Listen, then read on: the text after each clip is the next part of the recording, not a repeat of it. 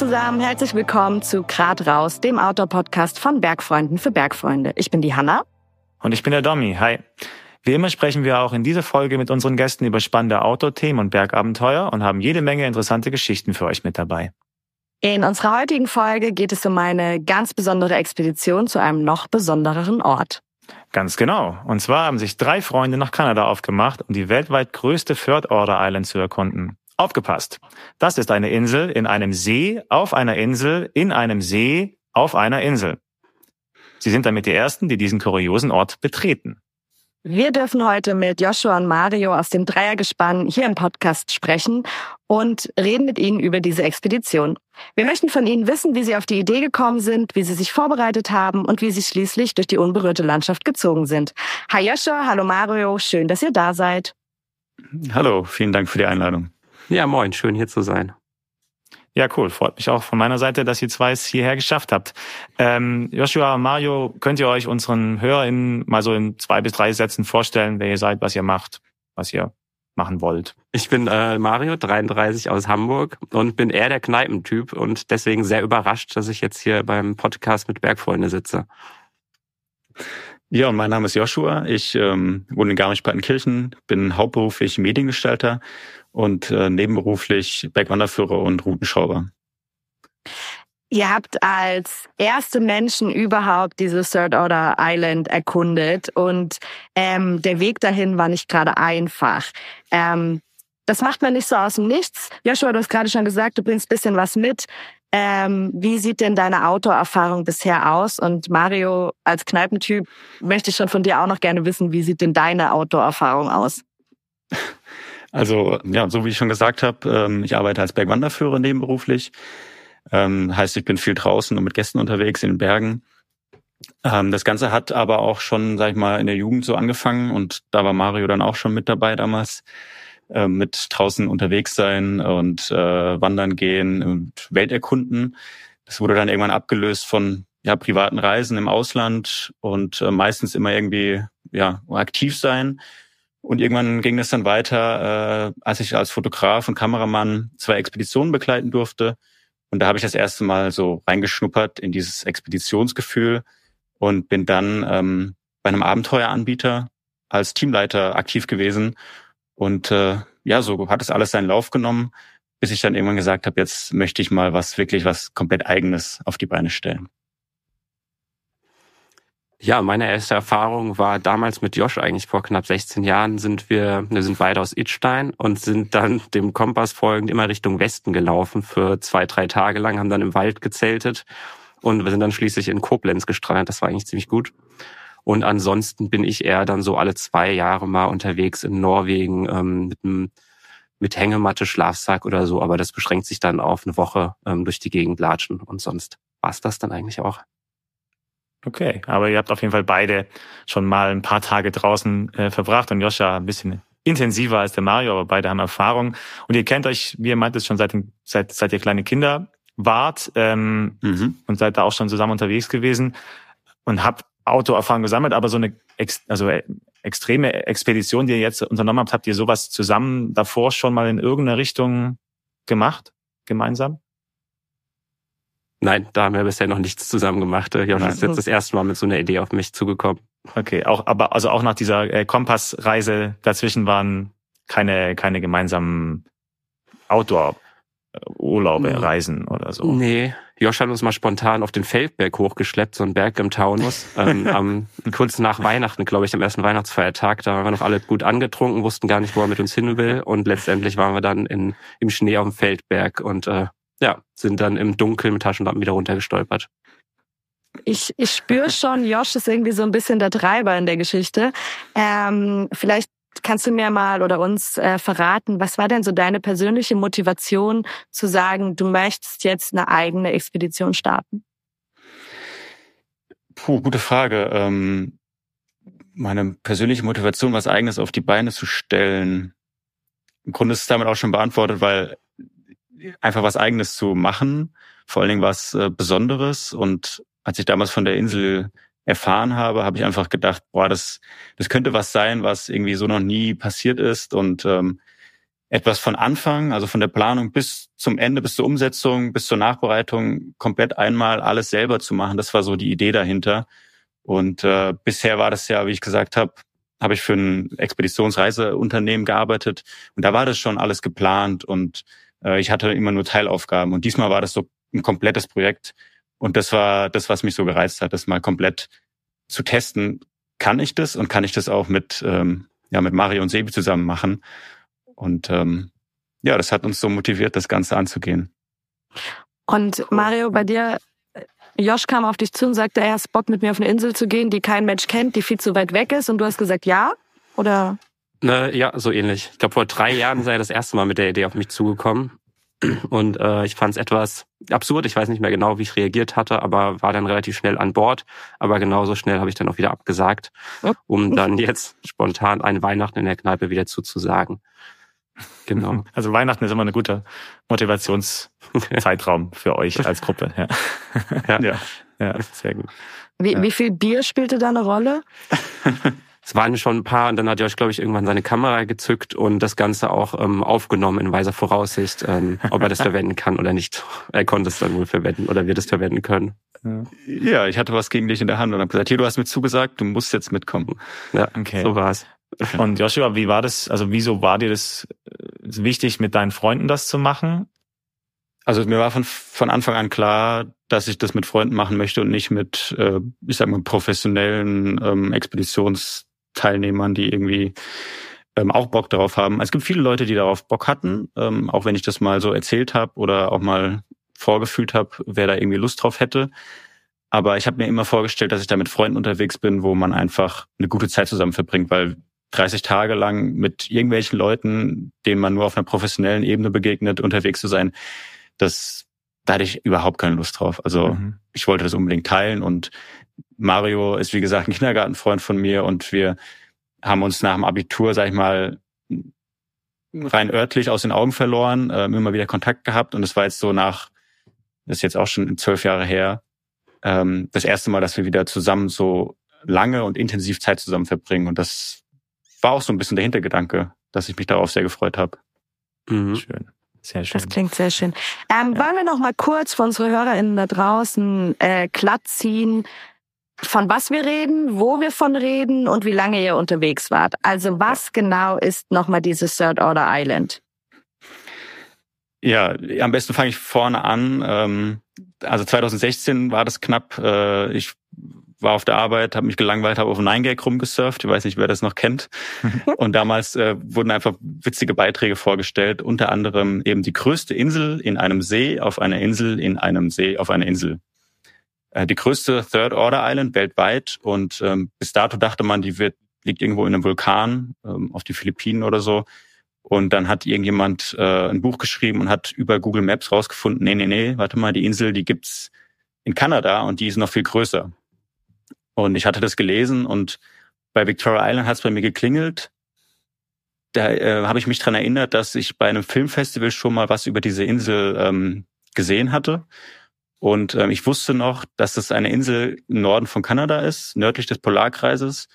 Die ist knapp äh, ja drei Viertel so groß wie Deutschland und komplett unberührt. Da gibt es zwei große Siedlungen, zwei große Städte ähm, im Süden und im Westen. Ansonsten ist dazwischen einfach nichts. Und unser Ziel, die Third Order Island, lag halt ungefähr in der Mitte. Und ich habe mich dann reingelesen, habe recherchiert, gibt es Leute, die schon mal dort waren, ähm, gibt es irgendwelche Infos darüber und habe einfach nichts gefunden. Und dann ist in mir halt eben so dieses Feuer entstanden, wo ich dann gemerkt habe, okay, das könnte irgendwie was sein. Und ähm, diese Idee ist dann einfach über Jahre lang gereift tatsächlich, bis dann Corona kam und ich mich mal hingesetzt habe und gesagt habe, jetzt plane ich das mal. Ähm, ich hatte anfangs so eine, so eine Tafel daheim, äh, wo ich so meine Wünsche aufgeschrieben habe. Also ich weiß nicht, ob ihr das kennt, so ich möchte mal mexikanisch kochen, ähm, ich will vielleicht meine Bowlerhalle aufmachen, so Träume einfach, ne? Ja. Ähm, mexikanisch habe ich gekocht, eine Bowlerhalle habe ich nicht aufgemacht und Third Order Island stand ganz, ganz oben. Es hat mich immer wieder daran erinnert, da gibt es irgendwie so eine Idee und so einen Traum und es war damals noch ganz weit weg. Und dann habe ich mich, wie gesagt, hingesetzt, habe das Ganze mal durchgeplant, und äh, dann habe ich gemerkt, das könnte wirklich klappen. Ähm, ja, und der Rest ist dann Geschichte. und dann, nachdem du das so für dich entschieden hast und deine Freunde bei an Weihnachten überzeugt hast, äh, ging es dann in die genauere Planung. Ähm, wie sah das aus? Also ähm, ihr habt das gemeinsam gemacht. Hattet ihr von deinem, keine Ahnung, von deinem früheren Arbeitgeber da irgendwie noch Unterstützung oder wie lief das dann ab? Auch Zeitplanung, also das, das ganze drum und dran, Verpflegung, mhm. Transport und so. Also wir haben äh, letztes Jahr, genau zu Weihnachten, haben die beiden zugesagt. Sebastian hatte ich unabhängig von Mario auch noch gefragt. Die beiden kannten sich gar nicht vorher. Hm. Ah, und okay. äh, dann hat Mario, nachdem er abgesagt hatte, ja zwei Jahre vorher, hat er dann an Weihnachten, wie gesagt, nochmal zugesagt und hat gesagt, er hätte schon Interesse dran, das Ganze anzugehen.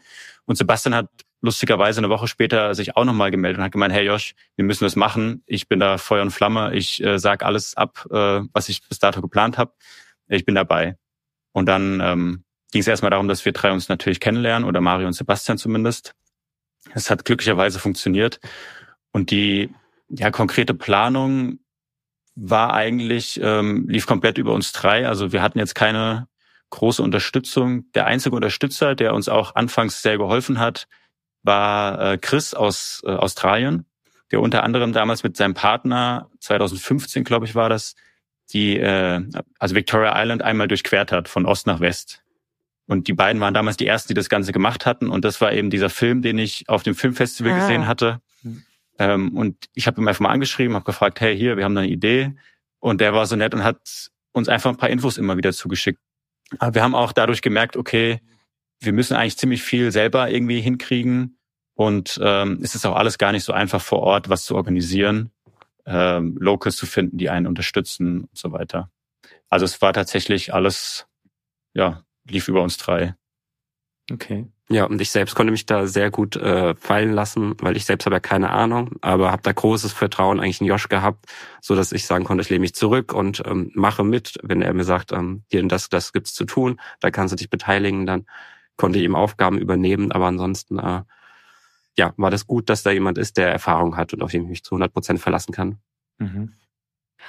Vielleicht könnt ihr mir noch mal kurz sagen, ähm, wie dann der Plan aussah. Also ihr seid dann, ihr habt irgendwann Flüge gebucht und wusstet, hier ist alles euer Stuff. Wie, wo geht's dann hin? Wo, oder wo ging's dann hin als erstes? Wie viele Tage habt ihr geplant? So ein paar Facts vielleicht nochmal. Also zum Plan. Ähm, der Plan war dann irgendwann so ausgereift, dass wir gesagt haben, wir wollen uns knapp fünf Wochen ähm, Zeit nehmen dafür im August ähm, 2023, dieses Jahr, und wollen zu Fuß aus eigener Kraft und mit Boot, mit dem Packraft, das ist so ein, ein professionelles Gummiboot, sage ich mal, mhm. mit dem mhm. unterwegs sein kann, die, äh, die besagte Insel erreichen. Und wenn wir danach noch Zeit haben, wovon wir damals noch ausgegangen sind, könnten wir noch die Küste ganz im Westen erreichen. Im Grunde haben wir dann zwei Fliegen mit einer Klappe. Wir brauchen ungefähr 170, 180 Kilometer bis zur Third Order Island und von dort dann nochmal 180 Kilometer bis zur Westküste. Und dann haben wir im Grunde noch eine Durchquerung ähm, damit bewerkstelligt. Das war so die Idee dahinter, das alles natürlich aus eigener Kraft zu machen, mit einem, ja, mit einem Pulka-Geschirr, mit einem Wanderwagen, den wir hinter uns herziehen und eben dem besagten Packraft. Das war die Idee und dann mussten wir schauen, wie können wir das überhaupt umsetzen. Gibt es überhaupt so Wanderwegen, mit denen man da unterwegs ist? Wie sieht das Terrain vor Ort aus? Ähm, kommen wir da überhaupt voran? Weil ich wusste aus dem Film und aus Fotos, aber mehr Infos hatten wir am Ende auch nicht, mhm. wie schlecht es dort vor Ort ist. Also die Gegebenheiten sind halt wirklich ja sehr schwierig dort. Ähm, man kann sich das vorstellen wie so ein Kartoffelacker, der dann auch noch bewachsen, bewuchert ist, äh, matschig ist und zwischendrin immer wieder Tümpel, Seen, Flüsse, Bäche, wo man irgendwie sich so durchschlängeln muss. Und da waren wir uns vorher noch gar nicht so sicher, wie kommen wir da überhaupt voran, wenn wir einen Wanderwagen finden, der das überhaupt schafft im Endeffekt. Ja, auf die Begebenheiten gehen wir nachher auch nochmal dann genau ein mit an verschiedenen Fortbewegungsmitteln.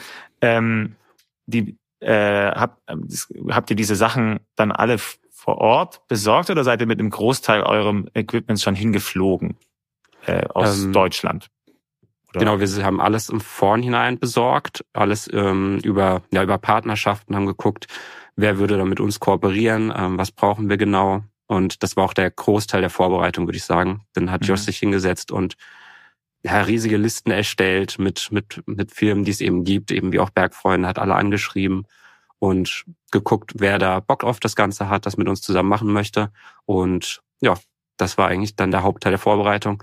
Und dann sind wir pro Person mit knapp 80 Kilo Gepäck, ähm, unter anderem dann Sperrgepäck, nach Victoria Island geflogen. Okay, ciao. Ähm, ja, da ging auch meine Pumpe am Flughafen sehr, muss ich sagen, als wir das am. Vorabend gepackt hatten ähm, und dann losgeflogen sind und dann letztendlich gelandet sind mit allem. Das war schon eigentlich ja. die größte Freude. Es, es, es, es, ist alles mit euch gelandet. Hat nichts, nichts verloren. Fast gegangen. alles, ja. Fast alles. Fast. Ja. Okay. Eine Sache ist verloren Habt ihr vorher auch irgendwie trainiert? Habt ihr euch körperlich fit genug gefühlt für die Sache? Oder war das auch mehr so ein, oh, schauen wir mal?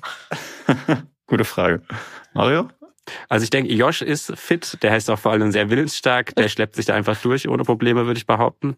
Ähm, ich musste mich halt vorbereiten auf jeden Fall. Also meine Mutter läuft viel, die hat mir dann gesagt, ähm, du musst mindestens zwei, dreimal die Woche laufen.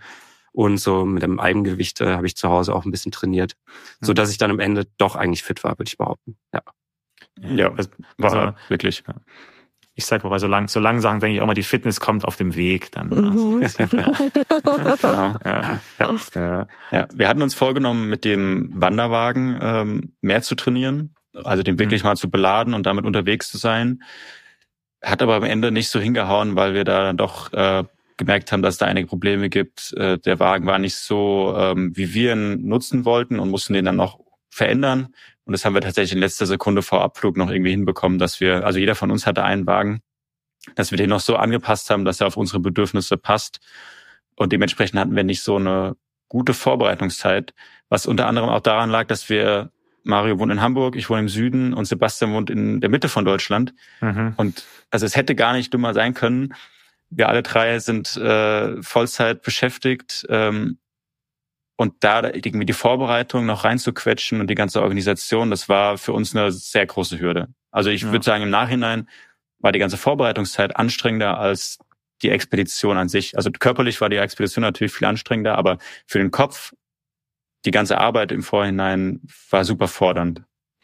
Und dann so, so Absprachen mit den Wagen und so, habt ihr dann da so ein Videocall gemacht und jeder hat es hat seinen Laptop auf die Wiese gestellt und man hat da mit dem Wagen rumgeschraubt oder wie wie habt ihr das wie habt ihr ja, das gemacht? Also, ich glaube, zehn Tage vor Abflug hat Josh uns dann ähm, Material geschickt, Bilder, Videos, ähm, was wir genau zu tun haben, was wir im Baumarkt noch kaufen müssen, was wir bestellen müssen. Dann äh, ging wir nicht losgegangen nach zu Amazon oder habe ich online bestellt. Dann war das das letzte Stück. Dann musste Sebi ausweichen, das woanders bestellen. Also es war wirklich sehr spannend.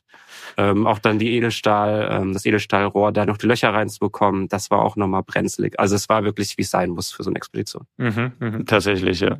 Wir haben uns äh, normalerweise einmal die Woche getroffen ähm, über einen Call, äh, dass wir da alles besprechen können, wer was zu tun hat. Also zum Beispiel Mario ähm, hat mit Locus Kontakt aufgenommen, ähm, Sebi hatte auch seine Aufgaben und so weiter, dass wir das verteilt haben. Und dann haben wir uns tatsächlich einmal nur getroffen und wo Mario und Sebi sich dann auch das erste Mal dann in Persona gesehen haben, ähm, hier in Garmisch-Partenkirchen, hatten dann zweieinhalb Tage Zeit, diesen Wanderwagen zu testen, ähm, das ganze Equipment nochmal zu besprechen, die Route und so weiter. Mhm. Also es war schon sehr, ja, sehr knapp alles am Ende. Aber wie Mario auch gesagt hat, irgendwie gehört es auch wahrscheinlich zu so einer Expedition dazu, wenn man jetzt nicht Profi ist. Ja. Also. Ja. Okay, dann sind wir mit den Vorbereitungen durch und dann seid ihr ins Flugzeug gestiegen und seid in Kanada gelandet. Und ähm, was, ja, also wie, wie war der Moment, was geht einem durch den Kopf, wenn man aus dem Flugzeug aussteigt und dann denkt so, okay, wow, jetzt geht's los mit dem ganzen Quatsch?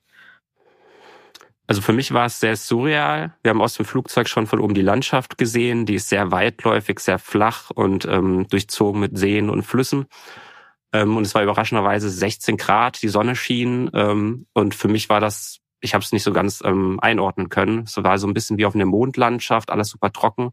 Wir sind aus dem kleinen äh, Flughafen raus und haben dann unmittelbar angefangen, die Pilgerwegen aufzubauen. Und man hat eigentlich keine Chance anzukommen, sondern war, war mittendrin eigentlich direkt. Ähm, ich war mit den Gedanken noch ähm, beim WLAN, beim fehlenden WLAN, so wie halt Kontakt zur Familie. Ähm, wann habe ich das letzte Mal WLAN? Aber das war dann schon Geschichte mit dem WLAN und dann waren wir eigentlich mittendrin. Okay. Ja, total. Wir haben vorher auch gesagt, wenn wir es auf Victoria Island schaffen und in Cambridge Bay landen und das ganze Gepäck ankommt, dann war es eigentlich schon ein Erfolg für uns.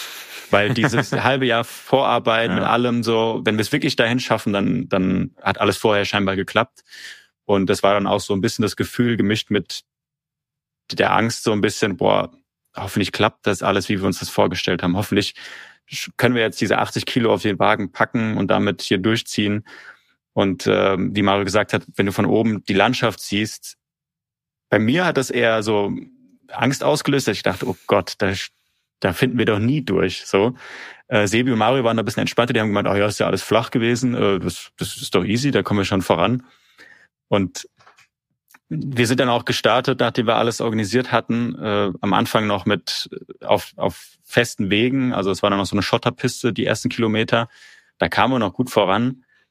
Aber wir wussten ja, das ist jetzt, das ist jetzt zwei Tage lang so und danach geht's ins Landesinnere. Und wir sind dann an der Straße auch mal rechts kurz mal abgebogen, so, ähm, auf die Wiese. Und das war brutal. Also das war wir haben uns angeschaut und dachten so, ey, so kommen wir nicht voran. So, dass, wenn das, wenn das so 30 Tage lang geht, dann kommen wir da nicht in einem Stück auf die Insel. Mhm. Und da war die ersten Tage ja schon sehr, sehr oft im Hinterkopf dieses, ja Mist, hoffentlich klappt das alles. Genau, nach fünf Schritten war eigentlich schon klar, dass wir das so nicht schaffen werden mit dem, mit dem Pilgerwagen, ähm, beziehungsweise mit der Beladung. Und dann haben wir Krisensitzungen gehabt und geguckt, was wir jetzt anpassen müssen oder können, um wirklich dann auch das Ziel erreichen zu können äh, ja, ihr habt pro Person 80 Kilogramm äh, ziehen müssen, in, inklusive Wagen. Ähm, habt ihr dann, also wie viel Kilo davon waren Essen ungefähr? 30 bis 40 Kilo Essen. Okay, also das wurde von, also von Tag zu Tag etwas leichter. Aber noch, ja. ja. Habt ihr dann bei der Krisensitzung, also ich stelle mir das auch brutal vor, also im weichen Boden äh, einfach ja eine eher schwerere Person unter sich herziehen, nonstop. Ähm, habt ihr dann äh, da Sachen auch, habt, habt, habt ihr Sachen abgeladen oder also gesagt, das brauchen wir nicht, wir müssen hier jetzt äh, Zeug zurücklassen oder wie habt ihr das äh, gemacht? Habt ihr da was nachjustiert? Mhm. Ja. ja, wir haben überlegt, wie wir das jetzt gestalten, ähm, sind dann letztendlich erstmal beim Plan geblieben, die, solange die Wege noch befahrbar sind oder solange es noch Wege gibt, nehmen wir die und gucken dann, was passiert, wenn wir dann nach drei Tagen die Wegen verlassen. Und dann war klar, ähm, da sind wir dann so einen kleinen ja, Berg würde ich nicht sagen, aber ein Hügel war das. Dann. Ein Hügel. Also das ist ein Witz. Der läuft man entspannt hoch normalerweise. Ja, für, für, genau. für, für Hamburger war es ein Berg. ja. genau, der ging so zwei Kilometer, hat er sich so hochgezogen und wir haben da zwei Stunden für gebraucht und es war offensichtlich, dass das nicht funktioniert und ähm, haben dann am nächsten Tag den kompletten Tag genutzt, um umzupacken, auszusortieren, um zu gucken, was brauchen wir wirklich, ähm, wie viele Tage sind realistisch, dass wir das Ziel erreichen und wie viel Essen brauchen wir dann dafür? Wie viel ja. Hosen brauchen wir und haben alles reduziert so am Ende des Tages. Okay, nochmal ganz kurz einen Schritt zurück. Ihr seid losgelaufen und habt am ersten Tag aber schon gemerkt, oh scheiße, das ist ein bisschen blöd oder ja, wir haben ja. gemerkt, dass es sehr wahrscheinlich ähm, okay. zu einer Entscheidung kommen muss. Okay. Und wir haben uns auch die ersten Tage schon so ein paar Sachen entledigt. Ähm, wir haben alle was verloren auf dem Weg. Äh, ich hatte extra Karten ausgedruckt noch, dass wir manuell auch schauen können, wie es vorangeht, äh, weil wir uns ja die meiste Zeit mit GPS orientiert haben. Die sind irgendwann dann vom Wagen gepurzelt. Mario hat, glaube ich, zwei Flaschen verloren. Sebi hat öfter mal seine Jacke liegen lassen irgendwo, weil wir noch nicht so eingespielt waren mit dem mhm. Packen von diesem Reacher, also unserem Wanderwagen. Und ähm, da haben wir auf jeden Fall schon mal ein paar Kilos äh, dagelassen. Wir hatten auch dann mal den Luxus, den wir uns gönnen wollten, war eine French Press, weil wir dachten, ah, jeden Morgen so einen guten Kaffee. Das wollte ich gerade fragen tatsächlich, ob ihr auch so richtig unnötige Sachen noch dabei hattet, aber... ja, das ist die Frage, was man da als unnötig bezeichnet. Ne? Also wenn es, wenn es für die Moral gut ist, dann ist es ja auch nützlich. Und dieser French Press, das war zumindest die Idee. Da hatten wir auch dann drei, vier Kilo Kaffee dabei. Und nach zwei Tagen, oder nee, am ersten Tag oder am zweiten Tag am Morgen ist uns dann aufgefallen, wo ist eigentlich die French Press? Und wir waren uns sicher, wir hatten die am Flughafen, hatten wir den auch irgendwo. Und die war dann plötzlich weg. Heißt, wir haben dann den Kaffee doch noch dann zurückgelassen. Mhm. Das sind ja auch nochmal drei Kilo weniger gewesen. Wir haben unseren Kocher verloren am ersten Tag. Der ist, nee, wir haben den nicht verloren. Das ist gelogen. Ähm, ich habe ihn daheim vergessen, sagen wir so. ähm, ist mir im Nachhinein aber erst aufgefallen. Der war irgendwo in so einer Packung mit drin, die ich dann in der letzten Sekunde noch aus dem Rucksack getan habe. Und äh, glücklicherweise hatten wir einen Ersatzkocher noch eingepackt, der aber nicht so gut erprobt war. Den haben wir dann die ersten drei, vier Tage, ähm, konnten wir uns dann da irgendwie einrichten mit, so dass wir dann noch warm essen konnten, den Rest der mhm. Expedition. Aber wir hatten auf jeden Fall so Startschwierigkeiten.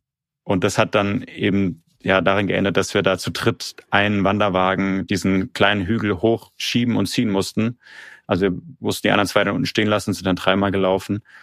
Und als wir dann oben angekommen sind, haben wir einfach dann alle drei uns angeschaut und gemerkt, ja, das, wir müssen morgen irgendwie Ballast abwerfen. Mhm. mhm. Und ähm, die ersten Tage waren aber noch über über Land und ihr wart noch nicht am Wasser, ne? So, also ihr seid quasi noch auf der ersten Insel vor dem nächsten See. genau, wir waren noch auf dem Festland. Ja. Ja. ja, wir haben den Tag des großen Umpackens genutzt, um dann auch das Boot aufzupumpen, ähm, zu beladen bzw. vorzubereiten und dann am nächsten Tag in See zu stechen. Das war aber dann noch nicht ähm, ja die Überfahrt zur Second Order Island, sondern das war einfach nur ähm, ja Seeweg zum okay. nächsten Land. Mhm. Den haben wir dann auch im relativen Sturm ähm, zurücklegen müssen. Ist etwas ist nicht schief gelaufen, aber es ist sehr viel Wasser in die Boote gekommen, so dass Sebi zum Beispiel sein Packraft als äh, Swimmingpool nutzen konnte. Hm. Ähm, sind ein bisschen aus den Augen verloren, hatten Gegenwind und diese zwei, drei Kilometer haben dann schon ordentlich lange gedauert und waren sehr kräfteaufzerrend. Ja.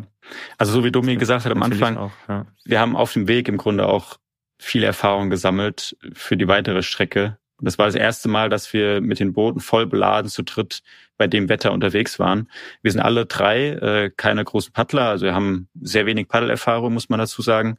Und als wir dann an dem Abend gepackt haben, war noch super Wetter. Am nächsten Tag hatten wir Gegenwind und es war Wellen. Also wir waren, ich war überrascht, dass ein See so große Wellen erzeugen kann. Und ähm, wir haben für die zwei Kilometer eineinhalb Stunden gebraucht, um ans andere Ufer zu kommen. Und es war dann schon im Nachhinein sehr, es ist alles gut gegangen, aber wir haben auf jeden Fall so einen kleinen Dämpfer bekommen und gemerkt, okay, wenn das so Verhältnisse sind, dann dürfen wir auf keinen Fall paddeln mhm. und äh, wir müssen auch unbedingt zusammenbleiben, weil dann, wie gesagt, wenn da Wasser ins Boot kommt und du säufst da ab, das wäre dann ja, ja nicht so optimal. Wir haben dann auch gemerkt, hätten wir jetzt vorher nicht da 20, 25 Kilo ähm, zurückgelassen. Mhm. Also wir haben dann an diesem See entschieden, wir lassen jetzt ein paar Sachen hier zurück, die holen wir auf dem Rückweg wieder ab. Das haben wir auch dann gemacht ähm, dann wäre es halt noch viel schwerer gewesen, ja. Mhm. Und ähm, der Aber, Großteil, den wir zurückgelassen haben, war tatsächlich dann Essen, also Lebensmittel. Wir hatten Ersatzreifen dabei für, für unsere Wanderwegen. Da haben wir dann aufs Minimum reduziert. Wir haben die eine Flasche Whisky, die wir mitgenommen hatten, die haben wir dann schnell leer getrunken. So. ja, also so, so ein paar Sachen, die waren auch dann zum Glück nicht notwendig. Also mhm. ähm, Mario und Sebi hatten auch Lust, ihre Downjacke tatsächlich dort zu lassen, weil es war wirklich super warmes Wetter die ersten Tage. Und glücklicherweise waren wir dann so gescheit zu sagen, ja, nee, das ist jetzt nur, weil es jetzt so warm ist, heißt ja nicht, dass es in zwei, drei Tagen immer noch so ist. Mhm. Und die hat es dann auch echt den Arsch gerettet des Öfteren. Mhm. Die ja. Downjacke. Und das war der ähm, dritte oder vierte Tag dann? Und ja, ja ich glaube der vierte, vierte, okay. fünfte Tag irgendwie so. Genau. Okay.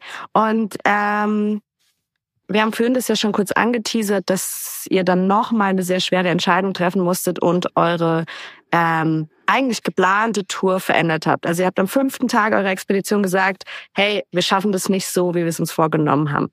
Ähm, vielleicht könnt ihr da nochmal kurz unsere HörerInnen abholen, was genau ihr verändert habt an der Tour und wie sich das einfach anfühlt, wenn man das, was man geplant hat, dann einfach merkt, okay, man schafft es nicht.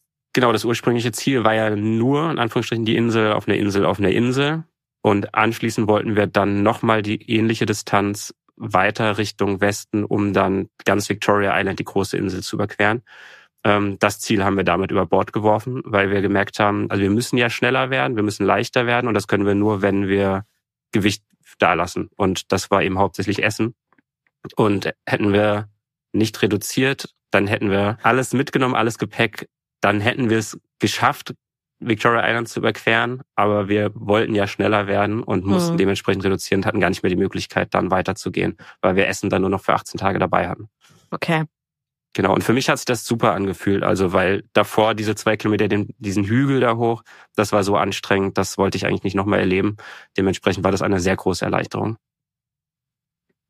Genau. Also wir haben uns gefühlt wie so ein LKW, der langsam vorankommt. Und als wir dann reduziert haben, waren wir eben ein Kleinwagen, der dann ein bisschen schneller sein konnte, aber dafür nicht mehr so viel Stricke machen konnte. Und es war tatsächlich eine gute Entscheidung, ähm, auch im Nachhinein. Ich hatte ein bisschen damit zu kämpfen anfangs, weil äh, auch die Idee ja war, das Ganze zu durchqueren. Aber nachdem man dann wirklich fünf Tage unterwegs ist und du merkst einfach, wie das auch deinen Körper belastet und du einfach nicht vorankommst mit diesem Wagen, die Räder, die kleinen Räder, die sich an jeder Kuhle einfach festsitzen und du ziehst mit deiner Hüfte immer wieder raus und rein und das war dann einfach ja die beste Entscheidung, die wir treffen konnten. Also ähm, vor allen Dingen, weil das übergeordnete Ziel immer die Third Order Island war. Mhm. Genau. Kann mir auch gut vorstellen, da ihr euch jetzt zu dritt ja noch nicht wirklich gut gekannt hat, auch so als also Gruppenchemie und so, dass das äh, vielleicht, ja genau, anfangs schwer war, das dann zu dritt zu entscheiden, weil man vielleicht auch noch so ein bisschen Befindlichkeiten hat, ah, ich will ihm jetzt nicht irgendwie hier seine, seine Tour vers versemmeln oder so, aber im Nachhinein wahrscheinlich voll die gute Gruppenbildung, Teambuilding war so im Nachhinein, wenn man sagt, hey, wir haben das gemeinsam entschieden und ähm, machen das jetzt so, wie wir wollen und wir haben das als Gruppe so geplant. Also mhm. oder wie ist das genau. so gewesen? Ja, das haben wir zusammen entschieden und ich glaube, das war sogar gar nicht so eine schwere Entscheidung. Also für dich, Josh, klar, weil ähm, bei dir mehr dahinter steckt, weil du das die ganz Victoria Island überqueren wolltest. Aber ich glaube, wir drei waren uns einig, dass es eben nicht funktioniert. Und wir hatten kleinere ja, Momente, wo es noch nicht so ganz gut lief zwischen uns oder wo es so kleine Knackpunkte gab in den ersten Tagen. Aber das haben wir dann ähm, mit dem Whisky-Abend verbunden und da das erste Mal dann ausgetauscht und dann ausgesprochen, ähm, ja. Genau, so die größten äh, Dispute dann aus dem Weg geräumt und dann hatten wir eigentlich einen richtig guten Lauf. Wichtig ja, für die Moral. Ja. Wichtig für die Moral. Auf jeden ja. Fall. Es, es war auch so natürlich die diese ursprüngliche Idee die kam von mir, die ist bei mir entstanden. Aber als ich dann Sebi und Mario ähm, überzeugen konnte, dass sie mit mir auf Expedition gehen, war das für mich auch klar, ab jetzt gebe ich auch Verantwortung ab und mhm. möchte, dass wir alle zu drittes entscheiden. Und ähm, das ist jetzt nicht mein Traum, der da verfolgt wird, sondern unser Dreiertraum sozusagen. Mhm. Also ähm, und deswegen ja. war das vollkommen in Ordnung, dass wir da zu drittes so entschieden hatten. Und ähm, ab da waren wir dann auch besser unterwegs im Team, äh, lief es auch besser, so wie Mario gesagt hat. Wir haben uns da ein bisschen ausgesprochen und äh, die Kleinigkeiten wie, wann stehen wir morgens auf, wer macht welche Aufgaben und so Sachen, das musste ich ja alles erstmal einspielen. Mhm. mhm. Und das, ja, es hat sich dann eingespielt über die Tage äh, und jeder wusste dann, was er zu tun hat und was der andere auch braucht. Der eine braucht vielleicht mal ein bisschen mehr Raum für sich selber, möchte mal alleine laufen, Musik hören. Der andere will sich lieber unterhalten, während er äh, unterwegs ist und so hat ja jeder seine Bedürfnisse und das war uns auch super wichtig, dass wir darüber reden und die dann einfach beachten. Ja. Sonst klappt das auch 30 nee, Tage lang nicht. Überhaupt nicht, überhaupt nicht. Das ist ja, definitiv ja. richtig.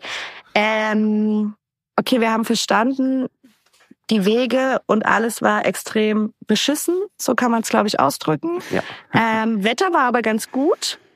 Ähm, vielleicht könnt ihr mir noch mal kurz irgendwie, also wie kann ich mir vorstellen? Weil da gibt's natürlich keine Wanderwege, wie wir sie in den Alpen kennen. Also wir haben keine, äh, wir haben keine Fixpunkte. Äh, woher weiß man, in welche Richtung laufe ich jetzt? Ja, Fixpunkte ist so ein Thema. Ähm, also die Insel sieht von oben super flach aus, auch wenn man sich jetzt bei Google Maps mal anschaut. Das, was ich auch jedem empfehlen würde, der das jetzt hört, äh, damit man sich was darunter vorstellen kann, einfach die Landschaft mal von oben sich anschauen über Satellitenbilder. Ähm, das war auch das Einzige, was wir hatten vorher, ähm, wo man dann sieht, okay, da sind Flüsse, Seen, Bäche, alles ähm, vorhanden. Äh, wir haben die Route uns im Grunde per GPX-Track äh, mitgenommen, überlegt, das ist jetzt der sinnvollste Weg für uns. Und ähm, wir haben immer mit unserem GPS-Gerät geschaut, okay, wir müssen jetzt in diese Richtung laufen. Öfters hatten wir dann so einen kleinen Hügel oder eine, irgendeinen Fixpunkt in der Landschaft, wo wir sagen konnten, okay, wir laufen jetzt in die Richtung. Wenn wir dort sind, schauen wir wieder, in welche Richtung wir müssen. Aber es gab auch Tage, und es waren dann insbesondere die Tage, wo das Wetter schlechter wurde. Also das Wetter wurde schlechter, viel schlechter als am Anfang. Und da war dann gar kein Fixpunkt mehr vorhanden. Und äh, wir haben dann auch extra Kilometer gemacht. Also ich war meistens für die Navigation verantwortlich und es gab zwei, drei Tage, wo ich echt immer wieder korrigieren musste. Äh, Sebi ist gerne mal vorausgelaufen mit Musik in den Ohren, war dann so 300 Meter vor uns, äh, nicht mehr in Rufweite und ist einfach so vor sich hingestapft. Und Mario und ich mussten dann hinten den Weg so ein bisschen korrigieren, so dass wir dann ja, äh, nicht das gleiche Ziel angesteuert haben. Das ist öfter mal passiert, äh, war aber ganz amüsant immer mit anzusehen. Und äh, das hat dann aber ganz gut geklappt im Kurs und Ganzen mit der Orientierung. Und ähm, ja, oder Ja, Mario? und Ja. Von See zu See sind wir sozusagen oft gelaufen. Ja, also okay. wir haben immer noch über, überzeugt weiterzulaufen, gesagt, komm, den See nehmen wir noch mit. Der ist dann in zwei, drei Kilometer Entfernung, das schaffen wir noch. Und dann haben wir gesagt, okay, den Ja. nehmen wir auch noch mit. Und wie viele Kilometer habt ihr dann mit leichtem Gepäck geschafft? So Ich ungefähr? denke, so zehn haben wir am Tag im Schnitt geschafft. Und das war auch das, was wir uns vorgenommen hatten oder was wir so als halbwegs realistisch ähm, im Vorhinein uns vorgestellt haben. Zehn Genau. Kilometer. Also oftmals waren es dann fünf auf dem Wasser und fünf dann am Nachmittag nochmal mit dem Pilgerwagen oder umgekehrt. So, das hat ganz gut funktioniert. Wir hatten auch ein paar Ausreißer, wo wir mal 16, 17 Kilometer hatten. Das war aber dann, ähm, das waren die besonderen Tage, die super viel Spaß gemacht haben, wenn wir dann auf dem See waren und Rückenwind hatten. Mhm. Hm. Und, und wie lang wart ihr am Tag so unterwegs? Also wann also ungefähr aufstehen und dann an, am Rastplatz ankommen abends? Mhm. Ich denke, wir haben ähm, manchmal das Wetter abends noch uns schicken lassen per GPS Mhm. und haben dann daran angepasst ähm, unseren Wecker und sind dann so zwischen ja acht und neun Uhr würde ich sagen aufgestanden, haben dann eineinhalb Stunden gebraucht, um uns fertig zu machen, sind dann bis mittags gelaufen, ich weiß nicht 12, 13 Uhr, haben dann Mittagspause gemacht, die war dann mal länger, mal kürzer, je nachdem, wenn wir einen schönen See hatten, wo wir noch baden konnten, die Sonne genießen konnten, trocknen konnten, dann länger und ansonsten eben kürzer, mal auch die Mittagspause im strömenden Regen, haben wir auch mal das Zelt aufgebaut dafür so dass wir am Abend dann zwischen 17 und 19 Uhr, würde ich sagen, spätestens das äh, Lager aufbauen konnten. Und dann auch eigentlich nach zwei Stunden schon im Bett lagen. Also Ja. wir haben super viel geschlafen. Mhm. Ja, Super gut. ist auch gut. Beste Regeneration. Ja, ja. Sehr gut. Mhm. Und äh, neben dem Wetter, was gab's noch so für... Für Gefahren? Ja, genau. Ja. Ähm, also das, ja genau, das Wetter, äh, wie gesagt, das, das wurde dann noch ziemlich schlecht und äh, darüber hinaus hatten wir natürlich die, die Tierwelt ähm, vor Ort, die uns auch sehr gereizt hat und was für uns auch ein Grund war, ähm, auf ähm, Victoria Island unterwegs zu sein. Ähm, dort gibt es normalerweise äh, zahlreiche Moschusochsen, es gibt Karibus, also Rentiere, es gibt Eisbären, ähm, primär natürlich an der Küste. Es gibt aber auch Grizzlybären, die irgendwann mal von, vom Festland auf Victoria Island übergesiedelt sind. Und ähm, Polarfüchse, Lemminge. Also es ist relativ viel los auf der Insel. Und wir haben uns natürlich auch erhofft, dass wir da ein bisschen Wildlife äh, antreffen. Ähm, wir haben keine Bären gesehen, das schon mal vorweg. Äh, war wahrscheinlich auch gut so im Endeffekt. Mhm. Äh, Wölfe gibt's dort auch auf der Insel. Die einmal haben wir einen erspäht, sehr wahrscheinlich. Äh, da sind wir gerade vom Meer auf unseren Packrafts an Land. Und in der Ferne ist äh, ein Wolf an der Küste lang getappelt. Der hat uns aber wahrscheinlich nicht mehr bemerkt, deswegen war er dann irgendwann weg. Ähm, das war auf jeden Fall ein schönes Erlebnis. Und dann an Tag 10, glaube ich, war das erste Mal so, dass wir einen Karibu gesehen haben. Bis dato waren immer nur Vögel unterwegs, die uns irgendwie ausgelacht haben. Also die haben alle gegackert und geschnattert. Ähm, das war nicht so spektakulär. Und an Tag 10 war das dann so, dass wir an einem, am großen See waren und wir haben Mittagsschlaf gehalten. Mario stand am See und plötzlich hinter Mario kommen dann so zwei riesen Karibus, Mhm. tauchen auf, stellen sich da hin und schauen uns einfach so an. Hey, was ist denn hier los? So, wer seid ihr? Was seid ihr für Wesen? Ähm, und die waren super neugierig, sind dann um so einen kleinen Flusslauf rum und haben sich so auf 30 Meter angenähert. Wir konnten die Zeit dann natürlich mal nutzen, ein paar Fotos machen und so. Und es war ein richtig schönes Erlebnis, einfach mal größere äh, Tiere zu sehen dort. Ähm, ja, und nach zehn Minuten haben die dann auch die Neugier verloren und sind dann wieder abgedüst. Mhm. Ähm, die Tage drauf haben wir aber immer wieder dann Karibus getroffen und es war ja ein super schönes Erlebnis, wo sich dann im Nachhinein auch rausgestellt hat, als wir dann zurück waren von der Expedition, dass die gar nicht so häufig anzutreffen sind. Ähm, und wir bei, bei Bären und Wölfen tatsächlich Pech oder Glück hatten, dass wir die Mhm. keinen gesehen hatten. Mhm. Genau.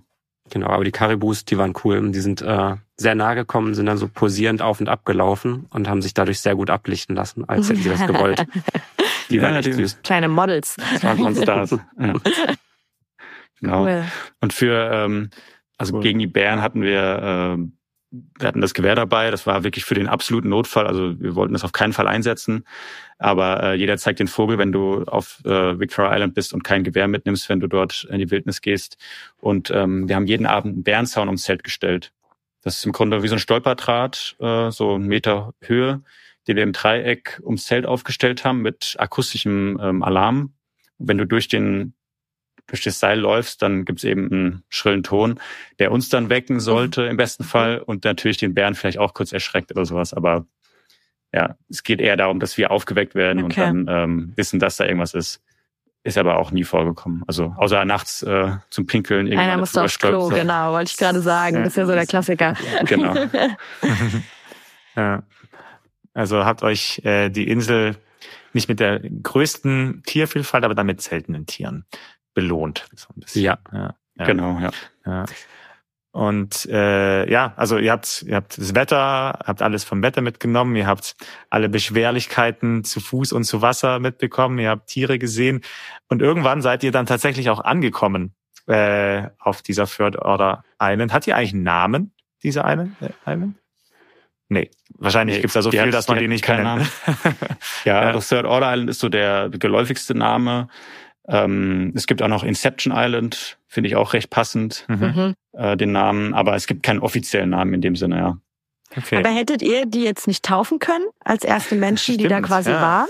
Ja, haben wir uns auch überlegt, wie das ablaufen würde, an wen wir uns da wenden müssten. Hm, das finden wir mal raus. Kann man, kann, man die, kann man die Redaktion kann das mal rausfinden. Ja, perfekt. Ja. Ähm, Falls ihr Vorschläge habt für Namen, könnt ihr es gerne schicken. äh, wie lange habt ihr denn dann tatsächlich gebraucht, um auf die Insel zu kommen? Also euer, euer ein ursprüngliches Ziel zu erreichen. Ja. Mhm. Das waren ähm, 18 Tage müssen das ziemlich genau gewesen sein. Dann ja. von Start am Flughafen bis zum bis zur Ankunft auf der Inception Island. Genau. Und was habt ihr dann gemacht? Ehrlich gesagt war das Wetter halt einfach nur beschissen, wie die Woche davor auch. Also es hat den ganzen Tag geregnet, es war super kalt, so ich würde sagen zwischen 0 und 4 Grad. Mhm. Ähm, und entsprechend haben wir geguckt, dass wir schnell das Zelt aufbauen und sind dann zwei Nächte geblieben. Und immer wenn wir kleine Zeitfenster hatten, denen so, so ein bisschen, bisschen die Sonne durchgekommen ist, haben wir versucht, schnell Fotos zu machen, ähm, haben uns die Insel ein bisschen angeschaut, Mitbringsel gesucht. Genau. Ja. Wie groß ist die Insel auf dem See, in der Insel, auf dem See, auf der Insel? Also die, die letzte? Ist, die ist äh, knapp zweieinhalb Fußballfelder groß. Ah, ja. Ah, okay. Also man ist da schnell äh, rumgelaufen, hat alles erkundet in ja, und es ist aber Zeit. die größte. Es ist das die ist größte, die größte, aber zweieinhalb ja. Fußballfelder nur groß. Okay. Genau, ja. Mhm. Ja, und wie Mario gesagt hat, das Wetter war leider echt beschissen und wir lagen im Zelt und ähm, waren aber super happy. Also gerade am letzten Tag, also am 18. Tag, mussten wir erstmal auf die Second Order Island kommen, äh, in der sich ja dann ein See befindet, wo dann die Third Order Island drin ist. Mhm. Und wir hatten 200 Meter ähm, zu fahren mit dem Boot. Und äh, bis dato ist die Pumpe vom Boot auch dreimal kaputt gegangen, ähm, weil es mit dem Transport nicht so easy war und die musste dann gefixt werden im strömenden Regen. Äh, wir haben noch schnell irgendwie ähm, Mittagspause gemacht und was gegessen, äh, die Boote aufgepumpt und dann hatten wir echt die härtesten 200 Meter, äh, die wir bis, bis dahin hatten, würde ich sagen. Also wir haben da ziemlich lang gebraucht und krassen Gegenwind. Wir mussten nochmal alles geben, bis wir dann auf die Second Order Island gekommen sind. Und da ist dann, da haben wir dann wieder umgepackt, alles auf, das, auf den Wanderwagen, mussten dann nochmal einen Kilometer laufen, bis wir dann zum, zum letzten See kamen im Grunde. Und als wir dann so leicht über den Hügel gekommen sind, hat man dann gesehen, da ist sie, also da ist die Third Order Island und sie existiert wirklich. Weil wir waren uns gar nicht so sicher, ob das nicht eventuell so eine Sandbank sein könnte mhm. auch, ähm, die vielleicht gar nicht mehr so existiert, weil es gibt Karten auch, wo die gar nicht eingezeichnet ist. Mhm. Ähm, und deswegen, ja, war das eine große Über keine große Überraschung. Wir, wir waren heilfroh, dass die Insel dann ja. äh, dort vor uns lag. Und es war einfach ein Hammergefühl. Dann auch die letzten Meter, das waren auch nochmal 100 Meter mit dem Boot nur, bis wir dann drüben waren, konnten dann in Gummistiefeln dann im Wasser stehen und hatten dann noch zwei Meter zu gehen und haben uns in den Arm genommen und sind dann tatsächlich alle ja, zeitgleich mit dem ersten Schritt auf die Insel drauf. Hm. Und es war schon so, ja, es war Hammer. Also das, ich mhm. weiß nicht, ihr könnt euch das wahrscheinlich vorstellen, wenn man da wirklich ein halbes Jahr oder über sechs Jahre lang ähm, diese Idee im Kopf hat, ein halbes Jahr intensive Planung mit den ganzen Auf und Abs, ähm, alles was dazugehört und dann tatsächlich dort anzukommen und das ja auch zu teilen mit mit zwei guten Freunden, das war unbeschreiblich. Also und da war das Wetter dann auch scheißegal. Ja, ähm, ja das stimmt. Und wir haben endlich die Buckelpiste hinter uns gelassen. So haben wir den Boden genannt. Also diesen wirklich sehr löchrigen Boden, der auch feucht sein konnte und einfach sehr zäh war. Ähm, der hat eigentlich auch den, den Hauptteil dieser, dieser Insel ausgemacht. Ähm, weil es gibt keine Bäume, es gibt keine Büsche, es gibt eigentlich nur so kniehöhes Gestrupp in dieser Buckelpiste. Und es war einfach sehr schön, sehr erleichternd, als wir da endlich durch waren. Mhm. Die letzten zwei, drei Tage ähm, ja, sie kündlich Flüche an die Buckelpiste mhm. adressiert, also so im Kopf und waren dann das erste Mal tatsächlich auch über längere Zeit vorne und äh, die anderen haben mich auch ja. von hinten gesehen, weil ich bis dato eigentlich immer die die Schlusshut gebildet habe. Und äh, das motiviert und äh, gibt viel Energie, wenn man da mal so ein ja. paar Flüche rausschickt. Fand ich gut. Das verstehe ich. Ich schimpfe auch gern. Ähm, würdest du sagen, Mario, war es das aber wert? Auf jeden Fall. Also ja. ich ja, ja, ich bin sehr froh, das gemacht zu haben. Es war auch eine einmalige Chance, ähm, das so präsentiert zu bekommen von einem sehr guten Freund, den man schon seit der Geburt aus von kennt. Und ja, würde ich weiß nicht, ob ich noch mal was mit dem Josh machen würde. ähm, okay, aber das je, zum ersten Mal. nee, also in dem Ausmaß. Also ja. je weiter es jetzt wegrückt, das Erlebnis, desto eher würde ich es noch mal machen. So was, was ähnliches. Mhm. Ähm, aber Tag danach oder so war für mich erstmal durch das Thema. Okay. Aber mittlerweile mhm. ähm, habe ich wieder ein bisschen, mhm. bisschen Bock eigentlich. Ja. Aber so, sowas wie Feldberg ist ja jetzt ein Klacks für dich. Ähm, ja. Nächstes Weihnachten, ne? Ja. Das stimmt. Ja, ähm, das schaffe ich auch betrunken. Ja. Und mit Hänger. Ihn, ihn hochziehen. stimmt. Ja. Kommt der Josh äh, ja. Äh, okay, ja, cool. Aber auf jeden, ja, also ich meine, es ist immer mega sein Ziel zu erreichen und noch cooler, wenn es ein Ziel ist, wo sonst noch niemand war und wo auch niemand ist. Also häufig mhm. hat man ja so Ziele, wo man, das möchte ich erreichen und da möchte ich hinfahren und, und da möchte ich hinwandern und dann ist es ein Ziel, wo, keine Ahnung, auf einmal 500 Touristen rumstehen und Fotos machen und man selber denkt sich so, hm, war jetzt nicht so richtig cool und das ist ja noch mal cooler, dann äh, auf so einer Insel zu sein. Und so wie ich es verstanden habe, wart ihr auch wirklich die Ersten, die ihre Füße zu dritt gleichzeitig darauf gesetzt haben. Ja. Genau. Also ja. wir haben geguckt, ob wir da irgendwelche menschliche Spuren finden. Wir haben jetzt nichts gefunden, was irgendwie darauf hindeutet, dass da schon mal jemand gewesen ist. Und auch die, ja, ähm, wir haben ja auch die, die Leute vor Ort gefragt, bevor wir losgereist sind und nachdem wir die Reise gemacht haben, ob die die Insel kennen. Ich glaube, zwei, drei haben gesagt, sie haben schon mal davon gehört.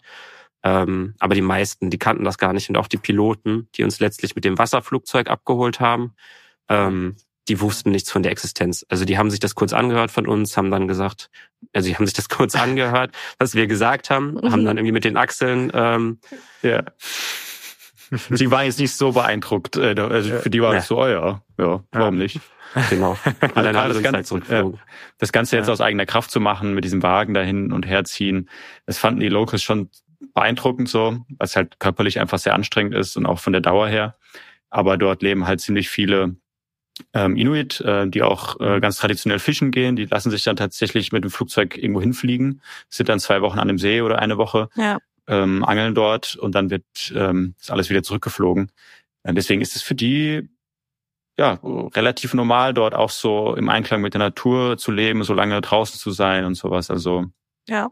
ähm, auch super beeindruckend, das, die mhm. Stories da vor Ort zu hören. Ähm, da gehen wir gleich noch mal kurz drauf ein. Frage von meiner Seite: Habt ihr denn jetzt was hinterlassen, irgendwie eine Flagge mit eurem Bild drauf oder euer Gesichtern, dass jeder hm. weiß, ihr wart schon mal da? Wir haben einen kleinen Steinmann gebaut ähm, oder einen mittelgroßen, den man aus der Ferne schon erkennen kann. Ähm, dass offensichtlich ist, dass dort schon mal jemand war und haben eine Flaschenpost hinterlassen, äh, wo wir was Nettes geschrieben haben und ähm, ja, falls das jemand hört und Bock drauf bekommt, äh, der darf sich darauf freuen, dass er dort äh, ja willkommen geheißen wird. Cool. Genau. Ja.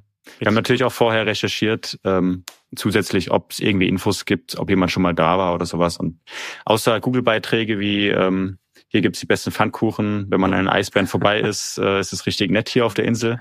Es gibt eigentlich äh, nichts dazu. ja. Okay, nice. Ähm, Zurückgekommen seid ihr, wie äh, Mario schon gesagt hat, mit dem Wasserflugzeug. Das war dann ja spontan, ne? weil eigentlich wärt ihr ja weitergegangen, aber den ganzen Weg zurück nochmal, das wäre wahrscheinlich zu viel gewesen. Habt ihr das dann angerufen von unterwegs? Oder wie macht man das, ein Wasserflugzeug organisieren? Also an dem Tag, an dem wir auch ähm, Sachen gepackt haben, um die eben zu deponieren, diese 20, 30 Kilo, die wir zurückgelassen haben, ähm, an dem Tag haben wir auch schon den Piloten, mit dem wir vorher schon Kontakt aufgenommen hatten, informiert darüber, ähm, dass wir jetzt früher abgeholt werden müssten und gefragt, ob das passt. Der hat auch immer zurückgeschrieben, aber es war nicht ganz so verlässlich, zumindest für ja, uns aus Deutschland kommende. War das immer so ein bisschen, okay, kommt er, kommt er nicht. Und letztendlich äh, hat er aber zuverlässig dann äh, seinen Job erledigt und ist dann gekommen. Das war auch ein sehr schöner Anblick, das äh, hm. Flugzeug dann aus der Ferne zu sehen und dann landet das mitten in dem See.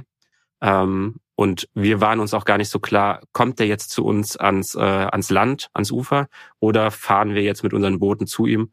Aber dadurch, dass er mitten im See gehalten hat, war klar, okay, wir paddeln jetzt dann nochmal das letzte Mal mit unseren Booten und dem Gepäck zu dem, ähm, zu dem, zu dem Wasserflugzeug hin und laden da aus. Und das war dann auch super eng mit den, mit den ganzen Gewichten, mit den, mit unserem Gepäck, haben die das irgendwie reingestopft. Wir sind davon ausgegangen, dass wir nur zu zweit sind tatsächlich. Ah. Warum auch immer diese ah, Info existiert hat. Ähm, aber äh, die, also Noah und Brian standen da im Wasser äh, mit ihren Gummistiefeln. Ähm, also es war ein sehr flacher See noch. Mhm. Und äh, es war das war mega cool, dort anzukommen mit dem Boot. Und die beiden haben sind sehr charismatisch und waren super freundlich. Also dieses äh, die Kanadier sind tatsächlich super nett, zumindest dort oben. Mhm. ähm, und es war total schön, nach 20 Tagen einfach andere Menschen zu treffen, die so professionell sind, die einen abholen und da rausfliegen. Und ähm, für uns drei war es das erste Mal auch in einem Wasserflugzeug mitzufliegen. ist wirklich super klein und eng und ich glaube, die Maschine ist von 1950 gewesen. Mhm. Also alles äh, ganz alt und rough noch. Und dann sind wir eineinhalb Stunden lang zurückgeflogen über die Strecke, die wir halt in ja, 18 Tagen gemacht haben, sind einmal zwischengelandet, um unser, ähm, unser zurückgelassenes Equipment zu holen. Und dann sind wir nach, ja, nach knapp zwei Stunden waren wir in Cambridge Bay wieder. So schnell ging das. Und ja, die zwei Stunden konnten wir dann von oben mal alles begutachten, wie das so aussieht, ähm, die Landschaft. Cool. Das war eine schöne Erfahrung nochmal am Ende. Ja. Schön. Und war dann klar, ihr bleibt da jetzt noch eine Weile und äh, verbringt die restlichen Tage dort? Oder wie, wie war das? Wolltet ihr eigentlich einfach nach Hause? Ja, wir hatten eigentlich Flüge, die gingen Anfang September und wir kamen aber schon Mitte August dann wieder in Cambridge Bay an. Und während wir auf, äh, auf Inception Island waren, auf unserem Ziel, haben wir schon von den Waldbränden Yellowknife gehört mhm. und ähm, wussten dann eigentlich schon, wir können unsere Flüge auch jetzt nicht umbuchen, sondern wir haben jetzt noch zwei Wochen Aufenthalt in Cambridge Bay, die wir irgendwie rumkriegen müssen. Und da ist auch nochmal super viel passiert. Das war eigentlich nochmal so ein zweites kleines Abenteuer, ähm, mhm. bei dem wir die Menschen nochmal sehr gut kennengelernt haben. Wir haben uns einen Job gesucht, wir haben in einem Container geschlafen. Also da ist nochmal richtig viel passiert. Lohnt sich eigentlich auch nochmal darüber zu sprechen. Aber ja, das war nochmal ja. super spannend. Also wir hatten auch, wir wussten ja dann am Ende von unserer Expedition, oh, wir müssen jetzt noch zwei Wochen irgendwie ausharren in Cambridge Bay. Und es ist wirklich eine Kleinstadt, wo nicht so viel los ist ähm, so ein Hotelzimmer oder ein Apartment kostet da 150 äh, Dollar die Nacht pro Person. Und da war für uns auch klar, okay, wir können auch nicht irgendwie gemütlich mal uns ins Hotel legen und einfach zwei Wochen da mhm. ja, gute Zeit haben. Äh, wir wussten also, wir müssen dort auch irgendwie einen Zeltplatz finden, wo wir schlafen können. Und ähm, der Chef von unserem, unserem Unternehmen, von dem Flugunternehmen, die uns abgeholt haben, äh, Dave, Hammertyp, der hat uns direkt eingeladen zu sich ins Apartment. Hier könnt ihr duschen, ihr könnt hier was kochen. Hier, ich habe auch noch äh, Lachs für euch, den könnt ihr kochen. Und ähm, ihr habt keine Unterkunft, ja, ihr könnt bei mir im Seekontainer schlafen. Natürlich. das war, also vorher hatten wir wirklich keinen Bock drauf, zwei Wochen dort zu bleiben. Aber wir haben uns darauf eingelassen, wir wussten, wir müssen die Zeit rumkriegen. Was können wir machen? Wir können ja auch mal fragen, ob jemand Arbeit für uns hat und so weiter. Und wir sind da mit einem sehr offenen Mindset rumgelaufen. Die Leute kannten uns dann auch irgendwann und wir auch alle drei äh, die gleiche gelbe, knallgelbe Jacke getragen haben. Ähm, und jeder wusste halt, wer wir sind. Die Leute fahren auch dort vorbei und winken immer ganz nett. Das ist da irgendwie so ein Ding. Und wir haben uns da einfach so eingegliedert, haben gefragt, ob die Leute irgendwie was zu tun haben für uns. Und so haben wir dann nochmal eine richtig gute Zeit erlebt und konnten da ein bisschen was arbeiten, konnten ähm, ja einen kleinen Groschen äh, verdienen, um unsere Expeditionskasse ein bisschen aufzubessern und das war nochmal eine richtig gute Zeit, muss man sagen. Also, ja. Schön. Ja. Und unverhofft, ja, nochmal so richtig eingetaucht in die mhm. Tour. Ja. Toll. Es klingt auch tatsächlich schön und äh, man merkt es euch auch an, äh, dass es auch ein, ein guter Abschluss war. Ähm, war es besser als den geplanten Teil der Überquerung? Oh, schwer zu sagen, weil wir den Vergleich jetzt nicht haben. Aber für mir haben die 18 Tage dann körperlich gereicht, vor allem, weil wir den Plan umgestellt hatten. Also wir wollten ja nur noch auf die Insel. Ja. Und dementsprechend ist es bei mir dann eigentlich auch so, dann, dann gibt es jetzt eben den Plan und mhm. ähm, habe dann den verfolgt und war dann auch sehr glücklich damit. Ich hätte die zwei Wochen Cambridge Bay jetzt nicht gebraucht, aber nach, ähm, nachdem wir uns darauf eingelassen hatten und die dann super schön waren, hat es sich auch gelohnt. Ja, absolut. Ich glaube auch, dass das, es war anders.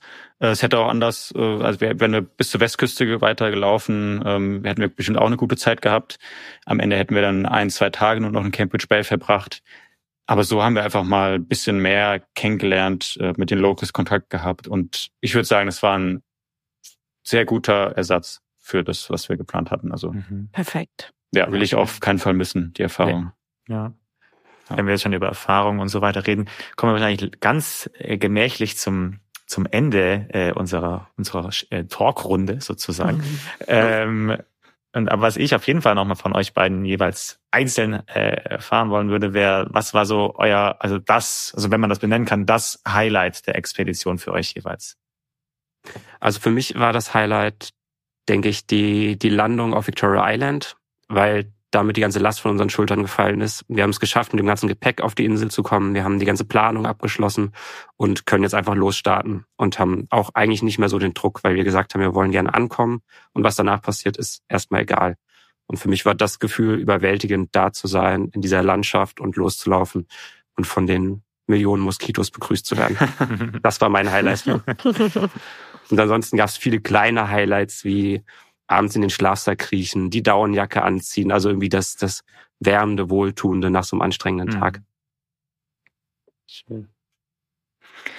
Ja, mein Highlight ähm, neben dem neben der Ankunft auf auf der Third Order Island, was ich eben schon beschrieben hatte, wie das ist, dazu tritt, dann anzukommen wirklich, war ein ein besonderer Tag, wo wir am, am großen äh, Surrey Lake angekommen sind.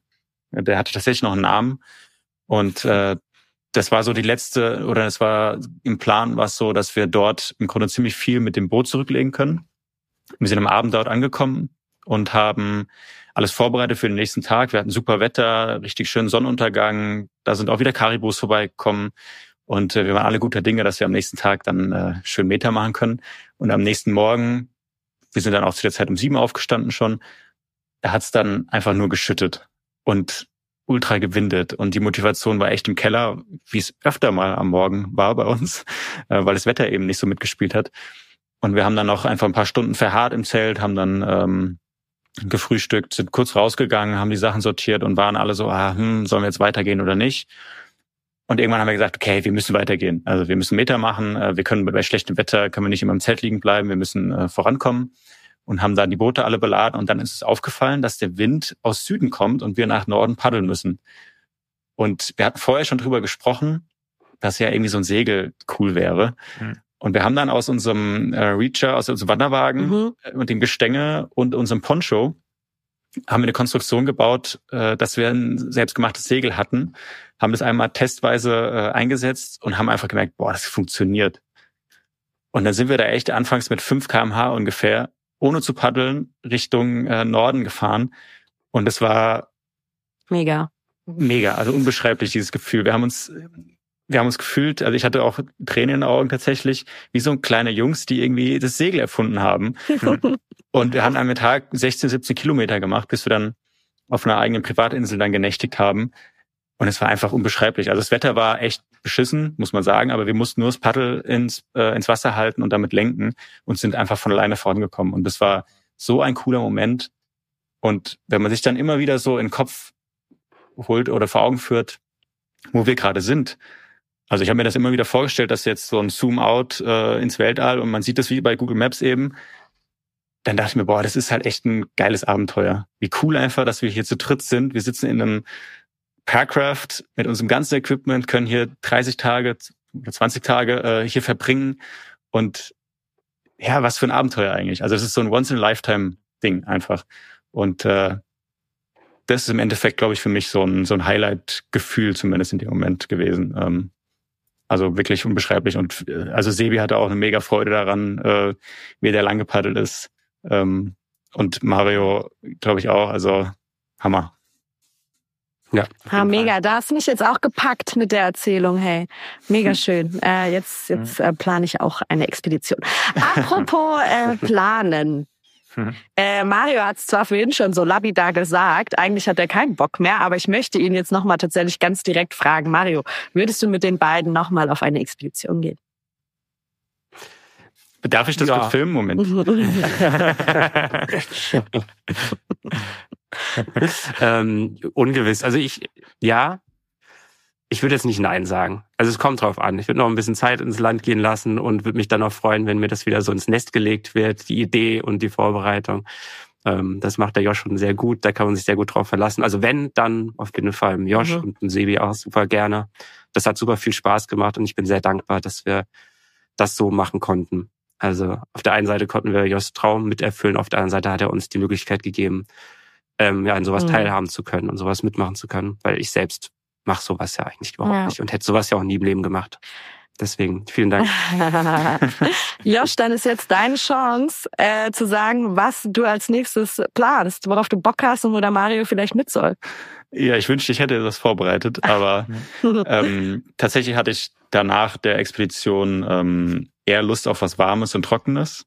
Ähm, und ich war schon ein paar Mal in der Sahara und sowas in die Richtung würde mich tatsächlich wieder reizen, ähm, was in der Wüste zu machen. Es ist trocken, es ist weit. Tatsächlich von der Landschaft gar nicht so unterschiedlich, ähm, weil es einfach relativ flach ist und man ziemlich weit schauen kann. Ähm, irgendwas in der Richtung würde mich schon sehr reizen. Aber mir fehlt noch eine Idee. Und wenn ich eine habe, dann werde ich auf jeden Fall wieder auf Mario zukommen. Und auch auf uns, hoffentlich, gerne, damit ja. wir davon, damit wir ja, davon ja. mitbekommen. Ja. Um, das war jetzt richtig schön. Ähm, wir kommen jetzt zum Ende langsam. Ja. Oder darf sind ich noch eine, Ende. Darf ich noch Ach, eine kleine Frage stellen? Doch mir auch eine große, jederzeit. Nee, das ist eine, echt eine ganz kleine. Du meintest, äh, Joshua, am Anfang, äh, dass du da während Corona dann diese Liste gemacht hast oder diese, dieses Board, wo du Sachen mhm. draufgeschrieben hast. Hast du das dann noch gehabt jetzt nach der Expedition und hast das dann so feierlich durchgestrichen? Äh, Leider nicht mehr, nee. Ah, nee. okay. Das habe ich das noch. Äh, ja. Eine Frage noch. Ja. Schade, schade, schade. Sorry, okay. Hanna.